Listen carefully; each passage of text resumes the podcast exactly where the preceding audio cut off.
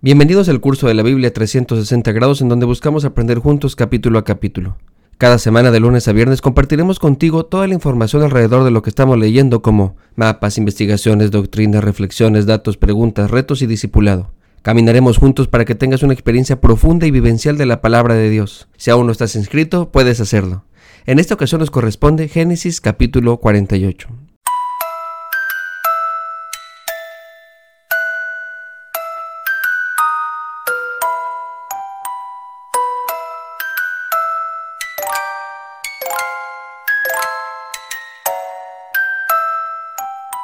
La muerte no es algo de lo que nos guste hablar, pero todos tenemos una cita con ella. Digo esto porque, así como el nacimiento de un bebé convoca a la familia, del mismo modo la muerte reúne a los seres queridos. Estos capítulos finales giran alrededor de esta última idea. Jacob está muy enfermo y se lo hacen saber a José el Soñador. Como hemos visto, la continuidad de la promesa de Dios es algo muy importante en el relato de Génesis, así que ante la muerte del patriarca se hace necesario dejar todo arreglado para la transición de una generación a otra. Hay familias que se dividen por pelearse la herencia, por eso es importante, siempre que sea posible, dejar muy claro la repartición de la misma. Eso es lo que está haciendo Jacob, pero no solo se trata de los bienes materiales, sino de la herencia divina, la promesa de Dios. Jacob hace una breve remembranza de lo que Dios le prometió y de sus bendiciones, porque quiere vincular a los hijos de José con el plan divino. Recordemos que Manasés y Efraín no pertenecen a la tribu israelita porque son hijos de una extranjera. Ellos eran egipcios y no eran parte del pueblo de Dios. Entonces, lo que hace Jacob para remediar esto es adoptarlos. En la cultura patriarcal, el primogénito es el heredero principal. Sin embargo, como ya hemos visto en toda la narración del Génesis, el autor quiere enfatizar que el plan de Dios no es algo que heredamos por derecho, sino por gracia. No es algo que obtengamos por esfuerzo, sino es algo que Él nos ofrece. Por eso, ningún primogénito hereda la bendición. Les doy algunos ejemplos. Caín es el primogénito de Adán, pero Seth es el que decide invocar el nombre de Dios. Ismael es el primogénito de Abraham, pero Isaac es el hijo de la promesa. Esaú es el primogénito de Isaac, pero Jacob es el heredero. En este caso, Rubén es el primogénito de Jacob, pero será José el que obtenga la bendición. Esta adopción puede ser entendida como la herencia que corresponde al heredero que es de doble porción. Entonces al adoptarlos y convertirlos como parte del pueblo de Dios, Jacob hace que el plan divino continúe dentro de la familia tribal. Esto quiere decir que en este momento hay 13 tribus. Están los 12 hijos de Israel, pero si quitamos a José y añadimos a estos dos hijos, tendremos entonces 13. Más adelante los levitas serán comisionados como los sacerdotes, para que de ese modo queden solo 12 tribus. Rubén, Simeón, Judá, Dan, Neftalí, Gad, Aser, Isaacar, Zabulón, Manasés, Efraín y Benjamín, estas doce tribus conformarán la nación de Israel. Ahora bien, Jacob reclama a estos dos hijos de José debido a la promesa divina de ser multiplicado no solo dentro de la descendencia, sino también entre las naciones. Esto es muy importante porque aunque muchos creen que el pueblo de Dios tiene que ver con la etnia, en realidad nunca lo fue así. El pueblo de Dios es aquel que se afianza a la promesa divina. Por eso estos dos niños egipcios pueden integrarse al pueblo.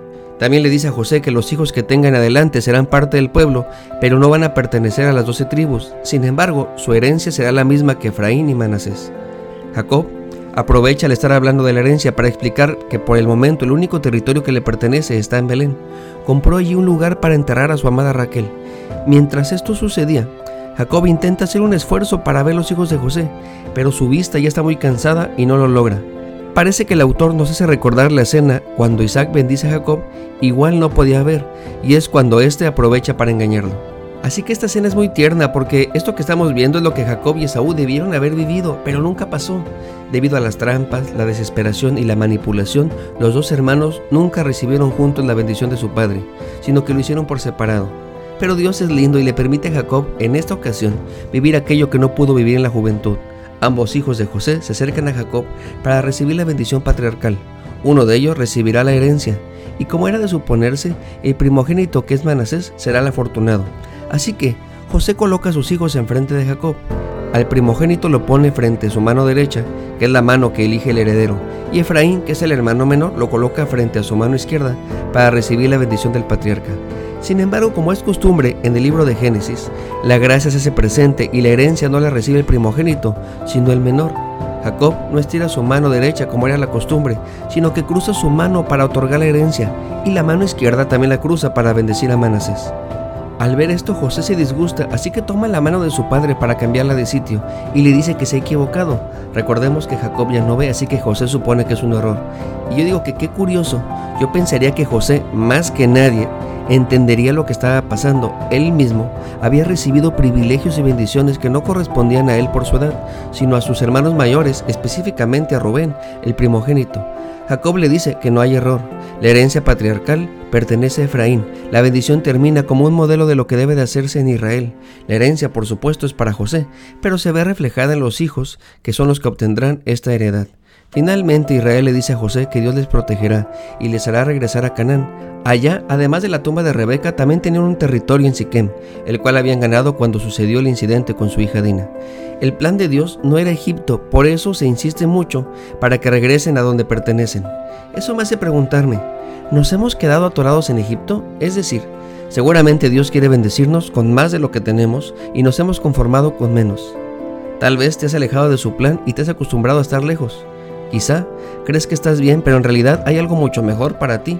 A lo mejor estás cómodo en Egipto, cuando te está esperando la tierra donde fluye la leche y la miel. Si te estás preguntando, ¿y cómo puedo saberlo? La respuesta es fácil. Si estás lejos del plan de Dios en Cristo Jesús y sus enseñanzas, sin duda estás atorado en Egipto. Soy el pastor Alex Conillé. Dios te bendiga, que tengas un lindo día. Si Dios nos da permiso, nos vemos en el siguiente capítulo.